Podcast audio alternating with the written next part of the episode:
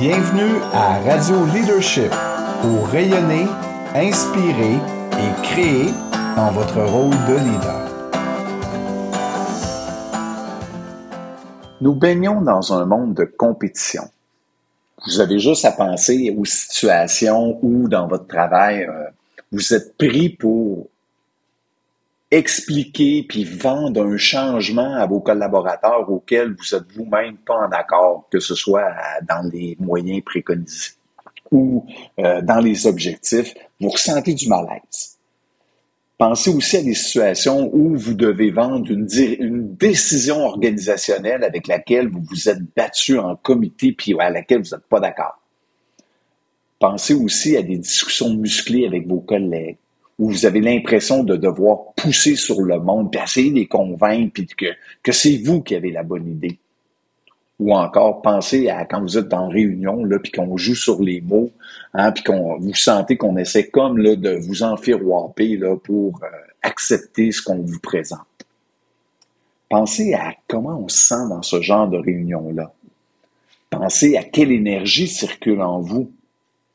Pensez à euh, comment on finit la journée fatigué quand on a eu constamment ce genre d'interaction-là avec euh, nos collègues dans notre milieu de travail. En fait, on est dans un monde de compétition où constamment on parle de je dois convaincre. Convaincre, pour moi, ça sonne comme conquérir. Convaincre, conquérir, compétition pour moi, ce mode-là amène des émotions négatives. Ça fait en sorte qu'on sent comme en contraction. Ça draine notre énergie. Et quand on est drainé au niveau énergétique, ben, c'est beaucoup plus difficile d'avoir de la créativité. En fait, ça réduit le champ des possibles. Et par effet de résonance, ben, on contamine les autres.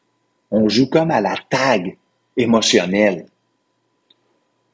C'est une, construction collective qu'on fait. Je me fais convaincre, fait que je dois chercher à convaincre, que je dois résister à l'autre qui essaie de me convaincre. Et à la longue, c'est épuisant. Et quand je vois toutes les statistiques là, sur euh, la santé mentale au travail, la mobilisation, puis euh, euh, quand je vois ce que j'entends le plus souvent, c'est Oh, je suis fatigué. Oh, que je suis fatigué. Moi, je prendrai des vacances. Je reviens de vacances, je suis encore plus fatigué qu'avant de partir en vacances. C'est une construction collective qu'on fait. On baigne dans une culture de compétition. Depuis qu'on est enfant, qu'on est conditionné, hein, qu'on nous entraîne à la compétition. Pensez euh, au sport, au travail, euh, pensez aux écoles, euh, penser euh, à toute l'éducation qu'on reçoit, qu'il faut constamment s'améliorer, être le meilleur. D'ailleurs, dans la majorité des formations que j'ai données euh, dans le passé, ou que j'ai reçues ou que j'ai données, on m'enseignait les fondements du pouvoir de la conviction. On me présentait des stratégies pour amener les gens à adhérer ou à acheter ce que je, voulais proposer. Pensez à des livres qui ont eu des succès euh, incroyables dans l'histoire, comme euh, Le chemin vers le oui, où on nous présentait les étapes par étapes, tout le processus que si je suivais, là, ben, j'étais sûr que l'autre allait adhérer. Il allait finir par penser comme moi. Dans le fond, Convaincre versus accompagner.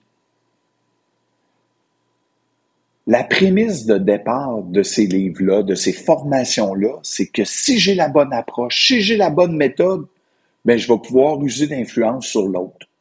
Au final, je vais le convaincre de mon point de vue. On revient à la même logique. Pour ma part, j'ai toujours eu un certain malaise avec ça. Je sais pas, je me suis pas, je me retrouvais pas dans ces approches-là. Même des fois, j'avais l'impression d'être un peu manipulateur, ou je me faisais même prendre à mon propre jeu. Et c'est tellement partout. Pensez à toutes les émissions là, de débat, d'opinion, euh, hein, puis qu'on nous vendons ces débats d'opinion-là comme si ça allait euh, sortir quelque chose là où on aurait une idée incroyable. L'idée est assez simple. On prend une personne qui pense pour, puis on prend une personne qui pense contre, puis euh, allez, estimez-vous. Euh, avez-vous remarqué comment on ressent du malaise face à ces choses-là? Et pourtant, c'est partout, c'est dans notre culture. La psychologie de la consommation en est remplie.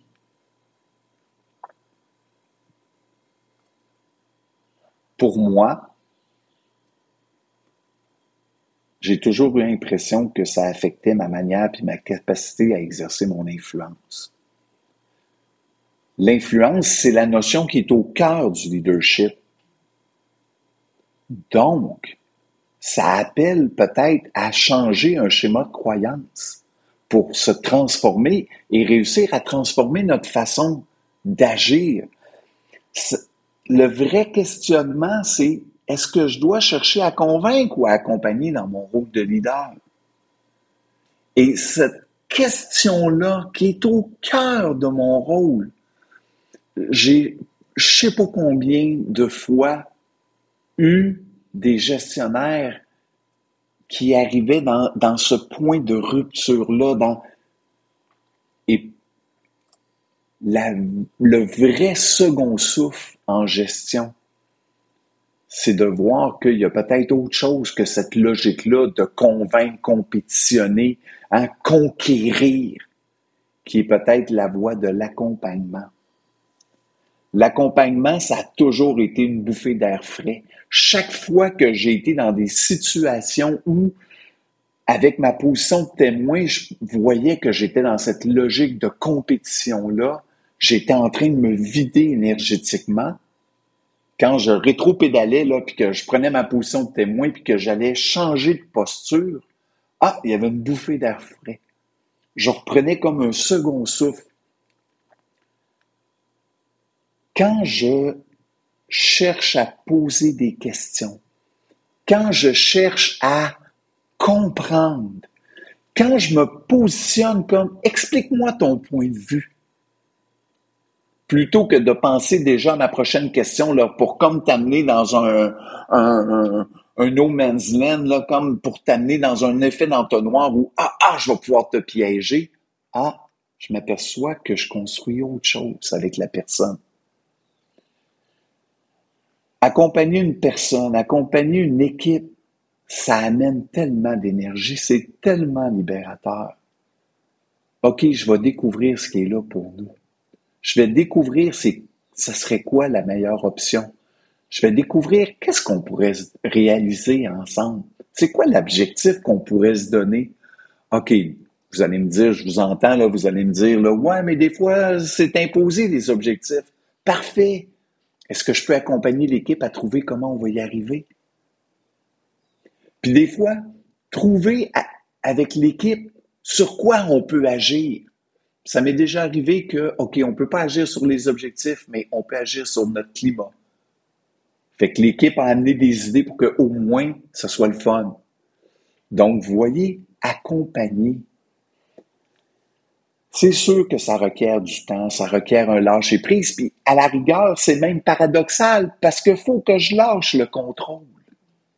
Alors que c'est le contrôle, contrôle, compétition, hein, c'est tout ensemble, convaincre. Fait que vous voyez comment c'est paradoxal, parce qu'il faut que je lâche prise. Puis lâcher prise, ben des fois, c'est aussi, ça peut être un peu anxiogène. Et c'est là que je dois faire confiance au processus. Accompagner, là, c'est une source d'influence qui est puissante. Ça, ça requiert un changement de posture. Il faut que je sois bien à juste faire confiance au processus. Puis c'est en m'affranchissant de mon rôle de celui-là qui sait, qui a la bonne posture, qui doit tirer sur l'équipe, que je deviens celui qui accompagne. Puis curieusement, ben c'est à ce moment-là que mon influence positive émerge. C'est à ce moment-là que ça devient le fun d'être avec ses équipes.